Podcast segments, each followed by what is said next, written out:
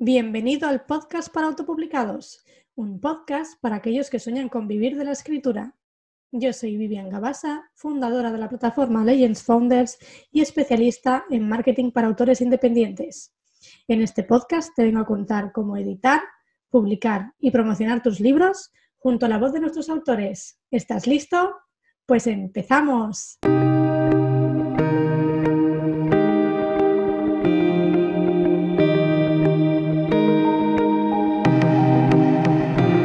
Feliz miércoles, ya estamos otro miércoles más aquí, ya estamos a 2 de diciembre, ya no queda nada para dejar atrás el 2020. Próximamente nos plantamos en el 2021, ya tenemos que empezar a marcarnos objetivos, a marcarnos metas y bueno, dejar atrás este año muy complicado, muy difícil para muchos. Y bueno, antes de dar eh, paso a la invitada de hoy, quiero recordaros que como siempre tenemos eh, un reto de escritura semanal en la plataforma para escritores Legends Founders estos últimos días estamos haciendo algunas eh, mejoras, tanto a nivel de texto como a nivel de funcionalidad. Así que bueno, te dejaré el enlace en las notas del programa, pues si te quieres pasar y echarle un ojo para ver cada vez que estamos concretando más los objetivos primordiales y principales de la plataforma. Y bueno, la semana pasada ya se anunciaron dos de los ganadores eh, de los retos de escritura de noviembre el reto semanal 2 de Abraza tus colores en el que se sorteaba un ebook del chico de corazón blandito de Julio Marín se lo ha llevado Bel con la historia ¿Qué hago, mi amor? Eh, bueno, eh, ahora los, los, retos que hacemos semanales de escritura, todos los autores son los que escogen la historia ganadora. Así que Julio escogió esta historia y bueno, eh, enhorabuena Bel. Y la tercera semana se hizo el reto de Degustando Historias, en el que se sorteaba un ebook de 48 horas antes de ser un zombie de la autora Silvia Peralta Martín, en el que ella, la autora, ha escogido la historia ganadora de La artesana chocolatera de Cristian M. Tiguerín. Muchas eh, felicidades, Cristian. Eh, también ya tienes tu ebook. Espero que ambos ganadores disfrutéis de la lectura y esta semana se sortea un ebook de proyecto Chrysler de la autora Eva Fraile y en el que tenéis que escribir una historia eh, relacionada eh, con el espacio exterior. Tiene que estar ambientada en este, en este escenario y se sortea ese ebook que, eh, bueno, próximamente diremos el ganador. Tenéis hasta este domingo para participar y, bueno, todos los que participéis, muchísima suerte eh, iremos sorteando más ebooks eh, cada semana. Así que, bueno, no pierdas la oportunidad, que solo tienes que escribir una historia de entre 200 a 800 palabras como máximo con uno de los elementos que el autor escoja. Y sin más dilación, en el episodio 26 del podcast para autopublicados traigo como invitada a Marta del Olmo Solá, lectora cero de autores noveles y autopublicados. En el episodio de hoy, Marta nos hablará de cómo se hizo lectora cero, cómo se vive el proceso desde que le envían el manuscrito hasta que lo termina, también de la importancia del papel del lector cero para el autor y para el libro, y qué características tiene que tener una persona para dedicarse a ser lectora o lector cero. Además, hablaremos sobre los elementos más repetidos en primeras novelas y otros aspectos relacionados con la autopublicación y la visibilidad de autores nobles y autopublicados. Esto y mucho más en el programa de hoy. Bienvenida Marta al podcast para autopublicados. Muchas gracias por venir. Muchas gracias a ti por, por invitarme. Bueno, Marta, no sé si has oído el, el, podcast alguna vez, pero bueno, todos los que vienen aquí al podcast para bueno, ser entrevistados. Eh, son ellos mismos los que se presentan, te paso un poco el muerto, así que cuéntanos quién es Marta del Olmo Solá, o más conocida en redes sociales como la loca de los libros. Bueno, pues eh, soy una persona muy normal, que no se engañe el nombre de loca. Eh, pues soy una persona a la que le encanta leer y a la que le encanta disfrutar con sus amigos y compartir cosas y, aficiones y tengo la gran suerte de, de, a través de Instagram haber conocido a grandes lectores, a grandes escritores que ahora son amigos y, bueno, pues eso. Mm, mi profesión, bueno, ahora mismo no trabajo, pero eh, tiró por la rama sanitaria y la rama social. Entonces, eh, una, alguna de mis lecturas mm, que más habituales son, son de temática social. Y poco más.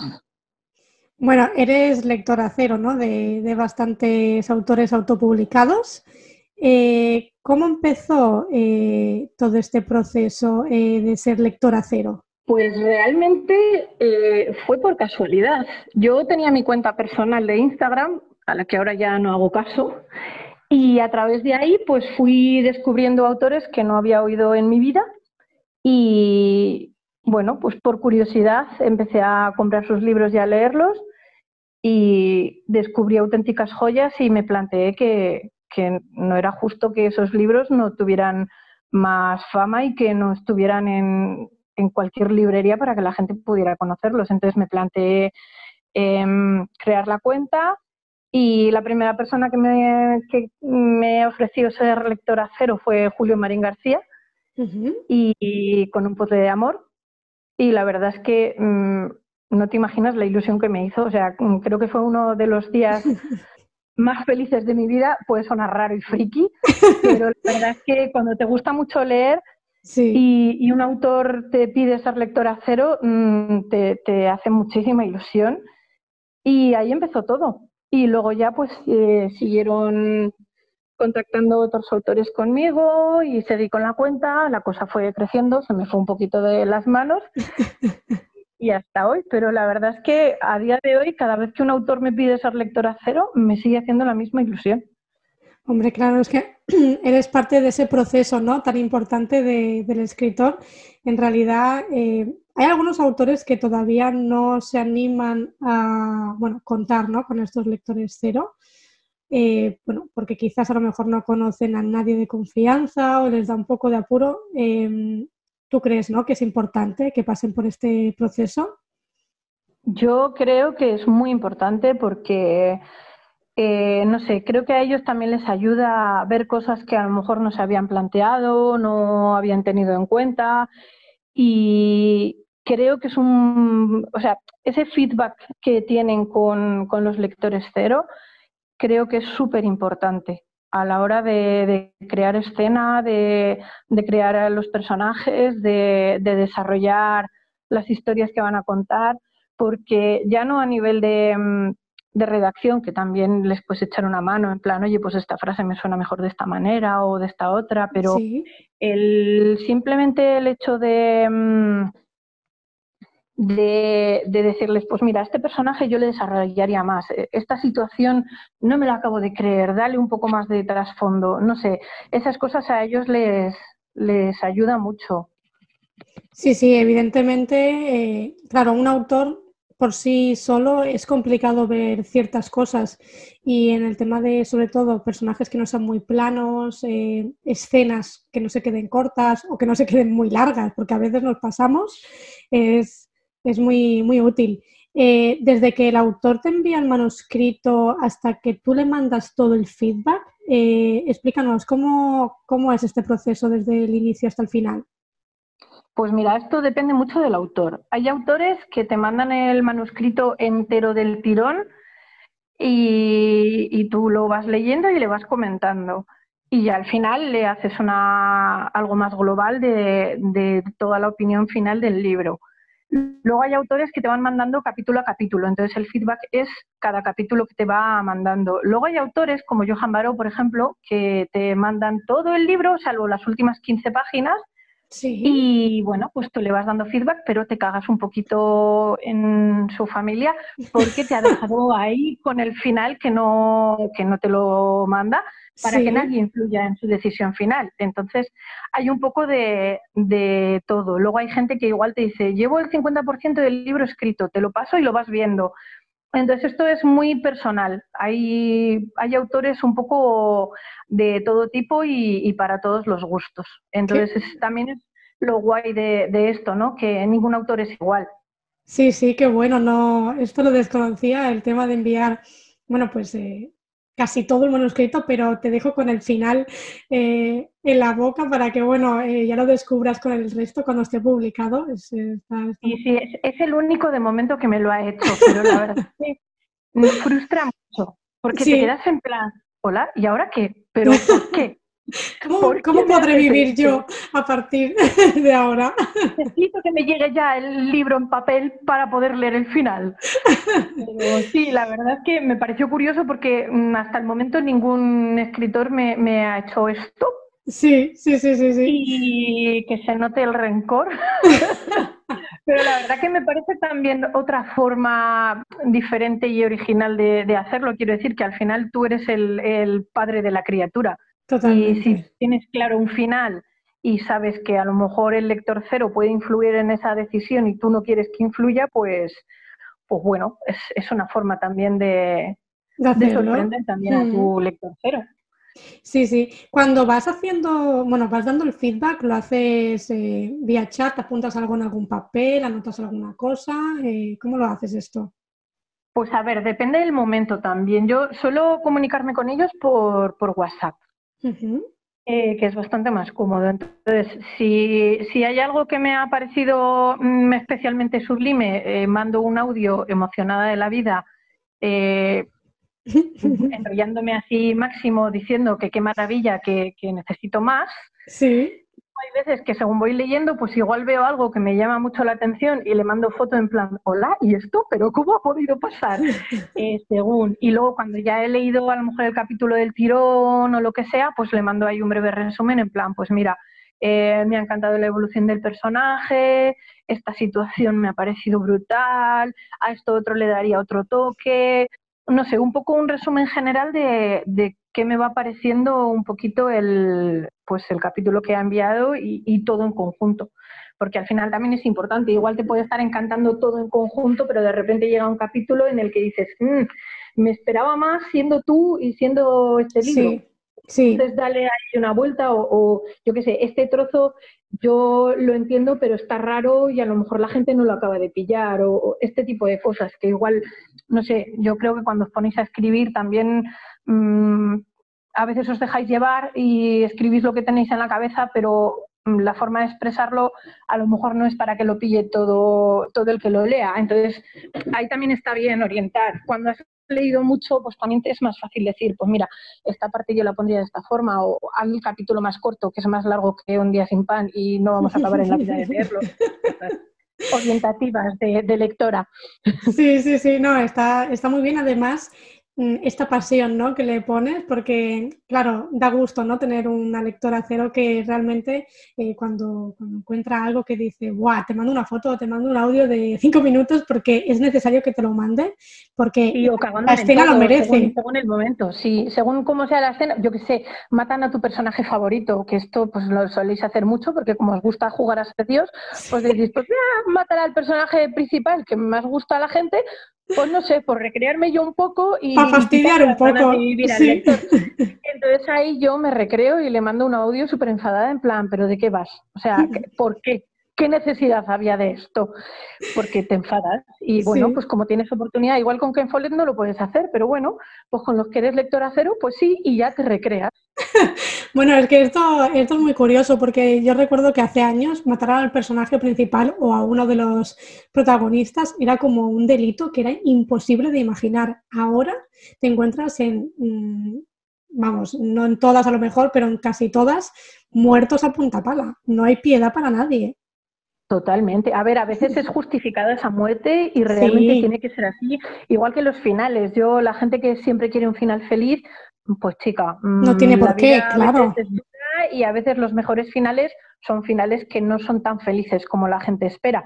Pero sí que es verdad que, que aunque sea necesaria la muerte, pues te jode. Te jode porque dices, ¿por qué? Y tienes a esta petarda aquí que me cae fatal y no la matas.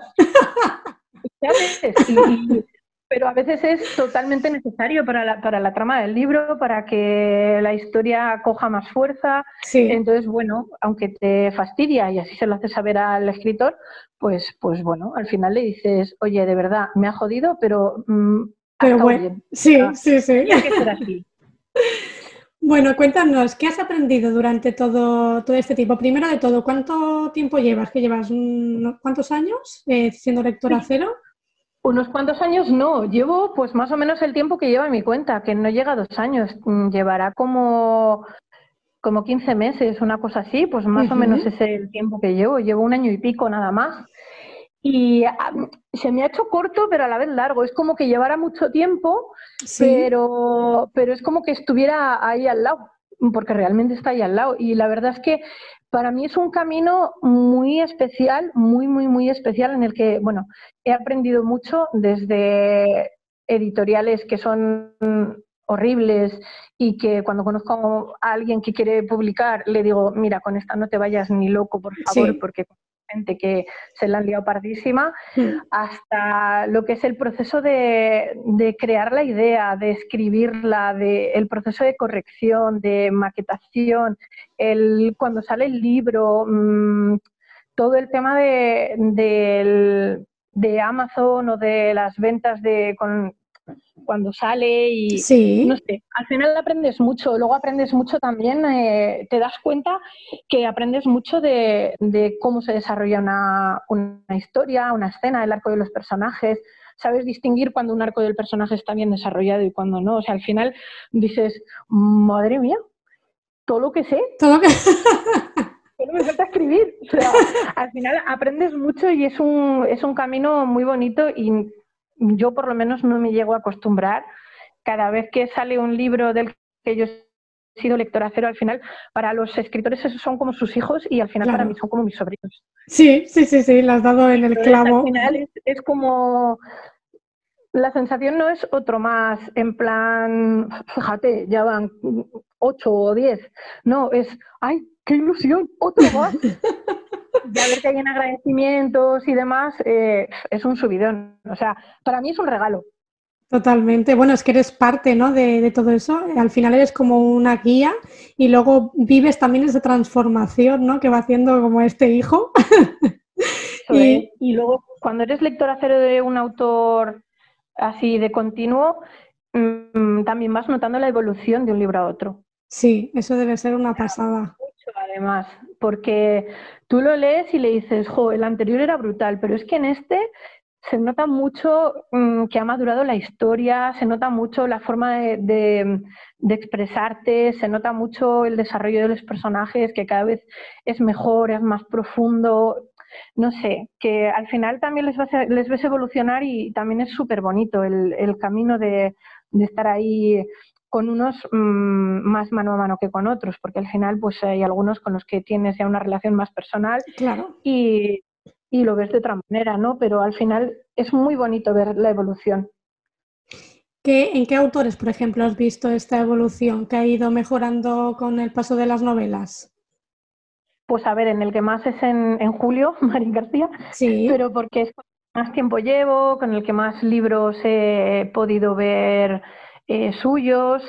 Y, luego, por ejemplo, eh, C.G. Forné, Casilda, yo soy lectora cero suya, eh, fui con La Musa Olvidada y ahora con la segunda parte de, de Rainbow Eyes. Los otros los he leído como lectora, y también ves la evolución. Quiero decir que al final tú los has leído como lectora y cuando te toca ser lectora cero, que es como, qué guay, lo puedo leer antes que nadie. soy privilegiada. Sí, sí, sí, vosotros jugáis a ser Dios escribiendo, pero los lectores cero también a, leyendo. O sea, puedo saber la historia antes que nadie y, no la cuento y creo hype a la gente. Es muy guay. Y también ves la evolución porque lo lees como lectora cero y, y es algo que todavía no ha salido pero que tú lo lees y dices, ostras, o sea, si los otros mm, dos me gustaron, e, es que este es brutal. Sí. Entonces, vas viendo bastante la evolución con, pues eso. Luego hay autores con los que la evolución es diferente, pues por ejemplo, Carla Marpe. Yo he sido lectora cero de los dos libros que tiene publicados hasta ahora. Lo que pasa que el primero es de relatos y prosa poética y el segundo es novela. Entonces, no, no, ves la evolución como tal porque son géneros súper diferentes. Sí. Eh, pero sí que es verdad que, por ejemplo, con ella, mm, yo leía los relatos y tal, que, el libro me gustó muchísimo, y, y, de ver cosas pequeñitas, historias más cortitas, a ver una pedazo de historia, que es una novela más larga, con una historia más estructurada y tal, dices, ostras, tía. O sea, eras buena escribiendo cositas cortas, pero con cositas largas. También, también. Entonces también es guay ver mm, esa evolución tan diferente de, textos cortos a textos más largos. Sí, sí, por supuesto. Es que cada autor es diferente y cada, cada cosa es distinta, cada, cosa que escriben, cada género y tal. Sí, ¿has encontrado eh, de forma así generalizada o, errores o no errores o a lo mejor eh, elementos ¿no? que se repiten en escritores nobles en sus manuscritos?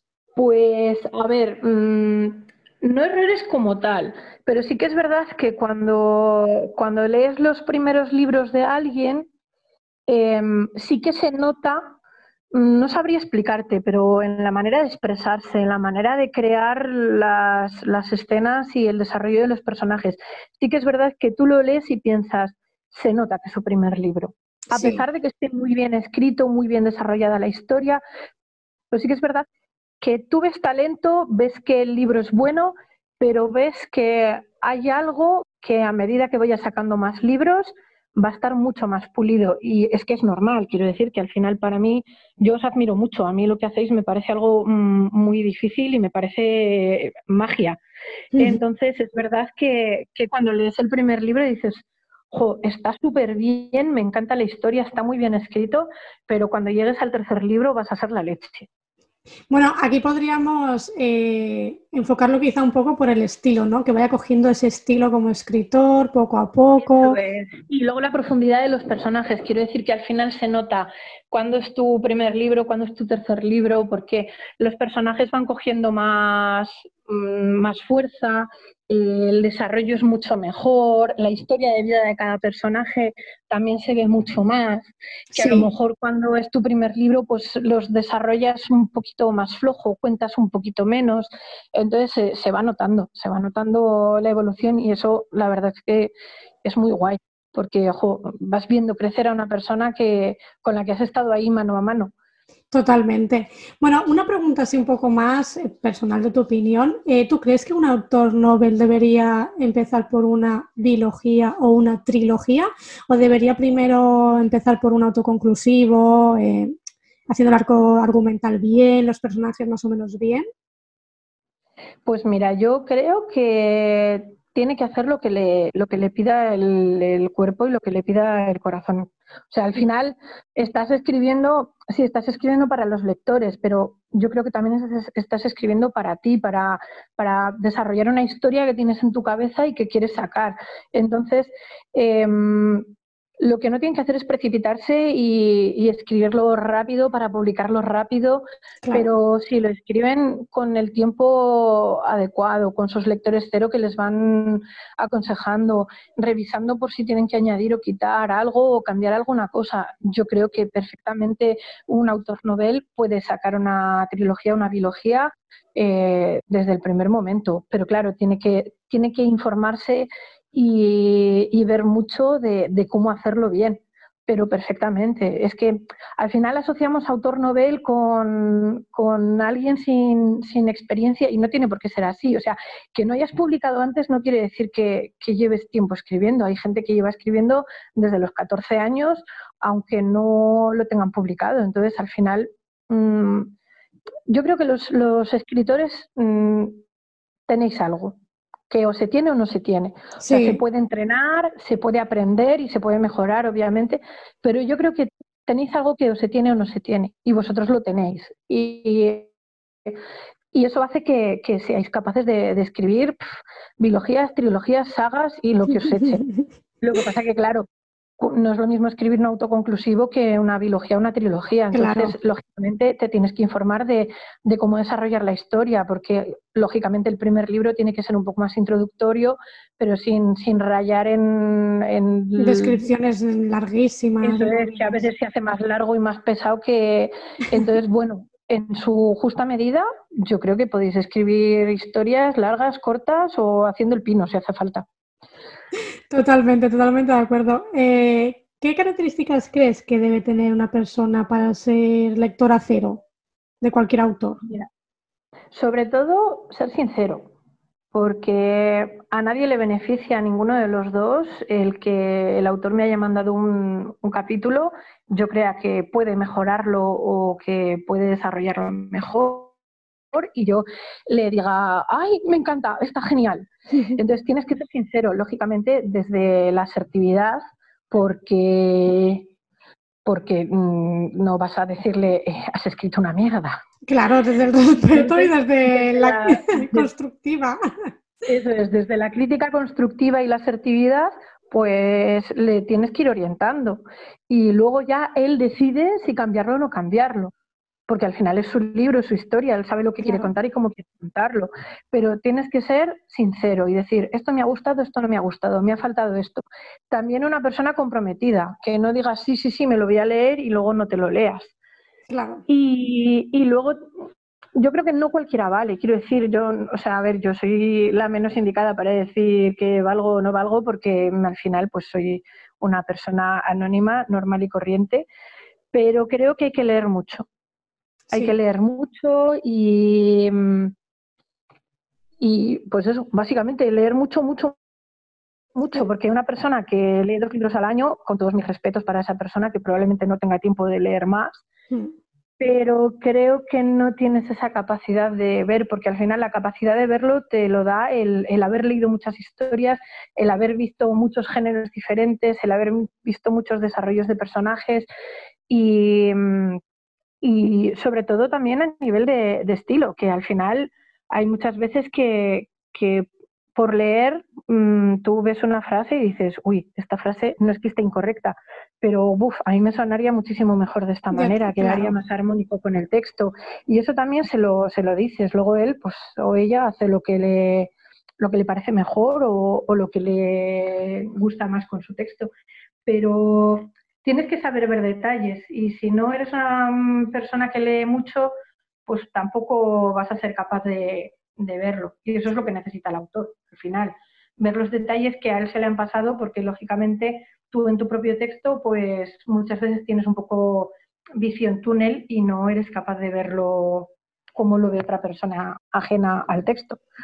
Sí, sí, estoy totalmente de acuerdo. Em, eh, ¿Cuántos libros sueles leer al mes, así aproximadamente? Pues a ver, según el momento y según el tiempo que tenga. Yo siempre digo que mínimo, mínimo 12 libros al año creo que es un número más que aceptable de lecturas, al mes por lo menos. Eh, la verdad es que llevo una temporada bastante buena porque en el confinamiento era incapaz de leer absolutamente nada y ahora estoy retomando un poquito mi, ritmo. Y bueno, pues los últimos tres meses llevo, pues en uno he leído 14, en otro he leído 7 y en otro he leído 17. Una pasada. Entonces, bueno, pues según, también según si el libro es fino, si es más gordito, eh, depende del género. Yo que sé, hay libros de prosa poética que se leen. Un suspiro, claro. Mm. Es un poco, pues según, pero sí, intento por lo menos 12 libros al año mínimo, me parece que es como lectora lo, mínimo que hay que leer. Es muy buen número, la verdad. Y sí que es verdad que hay gente, como en mi caso, que me gustaría leer más, pero por tiempo no puedo. Y, bueno, al menos un mínimo sí que, que, es necesario, porque tanto el escritor que escribe tiene que leer también. Entonces, Claro, tienes que aprender un poco, pues eso, sobre todo de tu género y no de tu género también para ver un poco comparativas y lo que comentas tú, pues eso, tanto eh, tramas, personajes, escenas, eh, giros sobre todo, ¿no? Que al principio parece que nos cuesta mucho el giro este de sorprender un poco al autor ay, perdón, al lector y es necesario leer y leer y leer para esto. Cuéntanos, para si alguien quiere que seas eh, su lectora cero, eh, ¿tienes en cuenta algún elemento en particular para aceptar el, libro o, o aceptarse o sí? En general, en general no, porque mm, como sé lo difícil que, que, lo tienen los autores, sobre todo los autopublicados y los noveles, me da mucha pena decirles que no, tanto a las colaboraciones como a la lectura cero. Entonces, mm, a ver, si veo que voy a estar muy, muy, muy, muy liada con muchas lecturas y no voy a poder darles el tiempo que se merecen, pues siempre les pregunto en plan, ¿cuánta prisa hay? ¿Para cuándo vas a publicar o para cuándo tienes pensado publicar? Para yo organizarme y ver si voy a, si voy a poder cumplir. Pero en general, eh, a ver si es una persona que me escribe en modo un poco desagradable o como que yo tuviera la obligación de hacerlo, pues directamente eh, le digo que no pero claro. por, porque no mostrado mi educación y respeto, pero en general me da mucha pena decirles que no, porque yo sé que para ellos es una gran ayuda y a mí, para mí es un halago.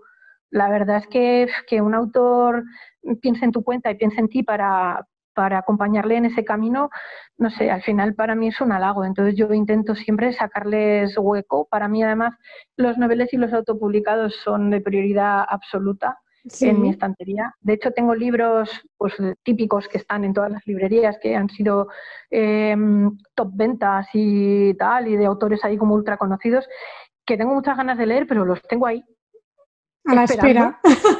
espera, larga espera, porque como doy prioridad a noveles y autopublicados, y además es que cada vez me gustan más, porque me encuentro historias que sigo pensando que es súper injusto que, sean tan desconocidas. Entonces, leo mucho autopublicado y mucho novel y regalo mucho autopublicado y mucho novel porque hay que dar a conocer esos libros. Totalmente, no, aparte es que es una lástima porque parece que todavía sigue este falso concepto, ¿no? Del autopublicado eh, no escribe bien, o el autopublicado es de segunda, o el y realmente eh, a veces le dan mil patadas a historias eh, publicadas por editoriales como Planeta y cosas así, y tú, es lo que dices tú, es muy, muy injusto. Totalmente. A ver, yo siempre pienso Mm, que, en la literatura la gente es muy clasista. Sí. Porque te dicen de un libro de, yo qué sé, Julia Navarro. Y, mm. me he leído Julia Navarro. Y la gente, ¡ah, oh, qué guay! ¿Qué tal está? Ya me contarás. Y le dices, me he leído un libro de, yo qué sé, de Julio Marín, de Johan Baró, de C.G. Forné, de mm, Lidia Ciprés. Y te dicen, ¿quién es ese? ¿Quién es esa? Sí. Sí. Y como que pierden interés, ¿sabes? Y yo creo que al final, si eres un buen lector, te da igual que el libro sea de ahora, de hace 40 eh, años, que sea de un autor conocido o de un autor, un autor desconocido. Lo importante es lo que te cuenta el libro, la trama que tiene, eh, la historia que hay y también hay que valorar el esfuerzo. Quiero decir que al final un autor conocido lo tiene muchísimo, muchísimo, muchísimo más fácil. Y claro, hasta que no estás un poco metida en este mundo, no ves lo que hay. Y yo desde que estoy metida en este mundo, eh, cada día aprendo una cosa nueva y cada día veo una injusticia más eh, hacia los noveles y autopublicados. Y mm, al final yo intento siempre leerlos porque, porque creo que hay libros que me he leído que eran así como ultra conocidos y que bueno, tenían unas eh, reseñas maravillosas. Sí de gente así como muy conocida y sinceramente, pues eh, creo que hubiera ahorrado tiempo de mi vida no leyendo ese libro y leyéndome otros que probablemente fueran a tener mucho más interés para mí. Yo, vamos, entre mis libros favoritos, la mayoría son de autopublicados y noveles. Hmm. Yo creo que... Mis mejores lecturas de los últimos años, vamos, pero con diferencia, ¿eh? Hmm. Yo creo que se debería al menos intentar probar de leer algún, algún libro eh, autopublicado, sobre todo eh, estos lectores y lectoras que únicamente leen eh, libros de editoriales tradicionales para que al menos, claro, es que no se da ni la oportunidad, directamente existe como una especie de rechazo automático en el que mm, no, no voy a gastar mi dinero ni mi tiempo en, leer un libro, ¿no? De, cuando realmente eh, autopublicar cada vez está más en auge, cada vez hay más escritores que optan por la autopublicación porque evidentemente cada vez saben mejor eh, a la hora, o sea, promocionarse mucho mejor, eh, ganan mucho más beneficio por ello y saben crear su propia comunidad. Entonces, mm, creo que es una opción cada vez más aceptada o más mm, que se ve más por los autores. Totalmente. Y además que Julia Navarro y tantas como ella también fueron noveles en algún momento de su vida.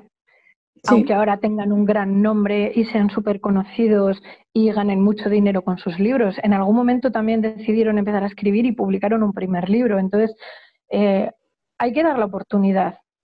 Mm, cuando termines el libro ya podrás decir, pues mira, ha sido una lectura de mierda o ha sido un libro maravilloso y menos mal que me lo he leído. Pero no puedes opinar de, Buah, este libro seguro que es malo porque el autor no es conocido. Es que igual te estás perdiendo una joya auténtica y solo por tus prejuicios, porque es que somos muy clasistas hasta en eso. Y yo creo que un buen lector no rechaza dar la oportunidad a un, a un autor desconocido. Sí, sí, estoy, estoy de acuerdo contigo y, bueno, esperemos que con el tiempo esto vaya eh, en mejora y no y empecemos a ver un poco lo que viene siendo las mentes, por favor. Totalmente, totalmente. Bueno, retomando el tema de lectora cero, eh, ¿te has encontrado en algún momento que hayas hecho algún feedback y el autor no se lo haya tomado demasiado bien? Como lectora cero nunca. La verdad que tengo mucha, mucha, mucha, mucha suerte con, mis autores que siempre me hacen caso prácticamente en todo. Sí. Y, mm, y, he tenido mucha suerte. La verdad es que me suelen hacer caso, me piden consejo, me preguntan y la verdad es que el, el feedback es maravilloso. Me ha pasado con alguna colaboración. Bueno. Con alguna colaboración sí que me ha pasado. Pero esto pasa, a veces cuando son colaboraciones, el problema está en que muchas veces en las colaboraciones, eh, claro, mm, tú tienes que dejar claro, evidentemente, ya si han leído un poco tu cuenta, saben un poco cómo haces las reseñas y te conocen, no porque a veces te contactan sin conocerte, pero si han pasado por este filtro anteriormente, sabrán que eres una persona que dices tanto lo bueno como lo malo. Y al final, claro, tiene que...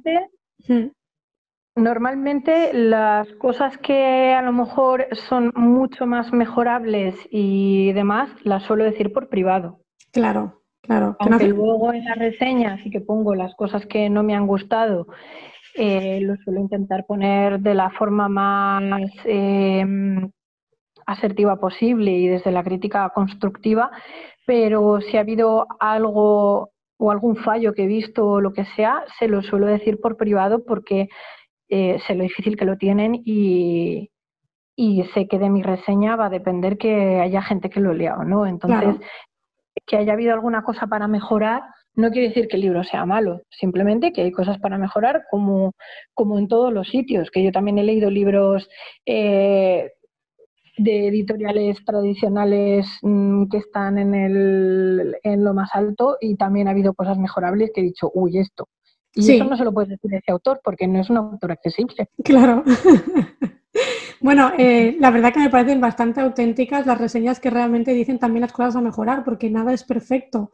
Entonces, la reseña que tú lees que es, eh, bueno, una maravilla, no hay ni un error ni nada a mejorar, a veces canta un poco a que realmente no está siendo del todo objetivo eh, porque hasta la historia que más te guste, a lo mejor le puedes encontrar el detalle de que se te ha hecho corta, incluso, no tiene por qué ser algo como un error, sino que se te ha hecho corta o, te hubiese gustado eh, saber algo más de los personajes, no sé, detalles que realmente no son negativas, pero sí que son mejoras. Y esto cuando no lo ves en reseñas que son todo, eh, vamos, un camino de rosas, pues bueno, te hace quedarte un poco como el lectora así así. Pues sí, totalmente. A ver, yo hay libros que he leído y que de verdad que me han parecido que no, o sea, que no les puedo sacar fallos, pero muy pocos, muy pocos libros. Quiero decir, eh, normalmente siempre hay cosas o incluso un personaje que te ha caído fatal y que dices, mm, este personaje le he odiado desde el principio hasta el final. me ha matado yo misma. Entonces, al final, no, todas las cosas que no te han gustado del libro tienen que ver con la manera de escribir del autor. Al final, también son sentimientos y emociones que te despiertan también los personajes y eso creo que es muy difícil de, conseguir. Y si un autor consigue hacerte sentir cosas eh, hacia un personaje, sean buenas o malas, creo que eso tiene un meritazo de la leche. Total, totalmente. Pues no, mira que no es complicado. Bueno, retomando el tema de, bueno, tu cuenta de Instagram, ¿no? Que haces reseñas de escritores noveles y autopublicados, das visibilidad, eh, bueno, intentas poner, aportar tu granito de arena, ¿no? Eh, ah. ¿Conoces casos de autopublicación que venden bien, que tienen ya su comunidad creada? ¿Crees que es difícil hacer esto? Es muy difícil, muy, muy difícil. Y a todos los que conozco, sobre todo a los que considero ya amigos y familia, eh, siempre les digo que es difícil, pero no imposible, que si otros han llegado, claro. cualquiera puede llegar. Lo que pasa que el camino es muy, muy difícil. O sea, es como una carrera de fondo. Al final, a veces toca mm, echar para atrás para coger impulso y seguir. Y es un, a veces es muy frustrante. O sea, yo además vivo esa frustración con ellos porque al final también es algo mío, entre comillas. Es algo que he visto el proceso, he visto nacer y crecer el libro y, hijo, cuando ves que que, cuesta tanto llegar, pues te frustras. Pero es verdad que hay autores que, son autopublicados y que ahora mismo solo se dedican a escribir. O sea, yo conozco casos y gente que, ahora mismo solo se dedica a escribir y que está viviendo de ello. Entonces, si esa persona puede, el resto también pueden. Lo que pasa que es muy complicado y, y, muy tedioso y muy injusto. Y tienen que trabajar el triple que un autor que, que le hacen toda la publicidad y, le ayudan con las ventas. Entonces, bueno, eh, yo creo que no es imposible, que al final es un sueño que se puede lograr. Lo que pasa que con muchos baches y muchos tropiezos y muchas veces te caes al hoyo y, tiempo y, mucho esfuerzo, mucho, mucho esfuerzo. Pero al final yo creo que, que si tienes talento, se puede. Sí, esto es un, una maratón, ¿no? Como dicen, no es un sprint y, y al final es pico pala, pico pala, no decaer. Evidentemente, eh, cualquier autor tendrá días frustrantes, días de bajón total, pero bueno, eh, son necesarios, ¿no? Para luego, lo que dices tú, tomar impulso y seguir adelante y seguir escribiendo y seguir luchando por esa comunidad. Eso es. Y al final yo siempre les digo que, que no miren el camino que les queda que miren todo el camino que han hecho. Qué bonito, sí, sí. Que al final, no sé, el tener publicado seis libros, cuatro libros, cinco libros, joder, es que es un camino que tela marinera, que ellos, ellos muchas veces yo creo que no son capaces de ver todo lo que han conseguido. Entonces, hmm. lo único que ven es eh, pues todos esos árboles que les tapan el, el camino para llegar al final del bosque. Y al final tienen que ver todo el camino largo y tedioso que han hecho con, con mil piedras y que lo han sorteado y que están donde están. Entonces, ese es el camino que tienen que ver, el que han hecho, no el que les queda, porque el que les queda es una mínima parte de todo lo que han conseguido. Qué razón tienes. Además, esto nos pasa tanto en el mundo de la escritura como yo creo que en cualquier eh, ámbito personal o profesional en el que nunca valoramos o nunca nos paramos a, ver lo que hemos hecho, sino que mm, sin detenernos queremos seguir, seguir, seguir, cuando realmente hay que parar de vez en cuando. Total, total. A veces tenéis que hacer un pequeño parón para poder coger impulso y, seguir. Mm. Muy, muy bonito y muy, muy certero lo que has dicho, me ha gustado mucho y bueno, animamos a todos los escritores que sigan, sigan luchando por, lo que quieren, por publicar ese libro, por escribirlo si lo están, si lo está rondando la idea por la cabeza y ya por ello. Totalmente, eh, totalmente. Bueno, Marta, para terminar ya la última preguntita del podcast, eh, para los que quieran saber más sobre ti, eh, ¿dónde pueden encontrarte en tema de redes sociales? Pues sobre todo y la que más y la que más uso y en la que más visible estoy es en, la de Instagram, en la loca de los libros barra baja books, porque bueno, también tengo Facebook, pero es más a nivel más personal, no, no estoy metida en el mundo libros ahí en tanto. Entonces, en Instagram me van a ver porque estoy bastante activa, sobre todo en stories, y, y nada, ahí me pueden encontrar y escribirme y preguntarme lo que quieran y veréis la, lista de, libros y libros que se compra Marta. Eh, Cada dos por tres. Al final a veces no hago, no hago tantos unboxing como libros me he comprado porque, bueno... Eh, Te da vergüenza. Sí, que, la gente no vea que estoy tan loca como puede, como puede indicar el nombre de mi cuenta, porque se me va un poco de las manos. Yo solo diré que vivo en Burgos y los libreros de Burgos me saludan por la calle. ¡Qué grande! Ya podéis hacer una idea. sí, entonces, bueno, pues eh, compro mucho porque creo que hay que apoyar la cultura y prefiero quitarme de, de ir a tomar un café o de comprarme otras cosas y sobre todo apoyar a, a la cultura, a los libros y, ojalá fuera rica para poder comprar a todos los autopublicados que quiero eh, en el tiempo que quiero, que a veces alargo la compra mucho tiempo. Y hacerte tu propia biblioteca. Totalmente, sí. Cuando la tenga yo te mando foto porque vas a flipar. tendré ganas de verla porque de ti me espero, vamos, una, una burrada de, vamos. Solo diré que he tirado un tabique para unir dos habitaciones y hacer biblioteca. No os asustéis con Marta. Igual es que lo estoy. Bueno, Marta, pues ha sido un placer tenerte aquí en el podcast. Eh, de verdad, ha sido muy interesante todo lo que has dicho y me lo he pasado muy bien. Así que muchas gracias.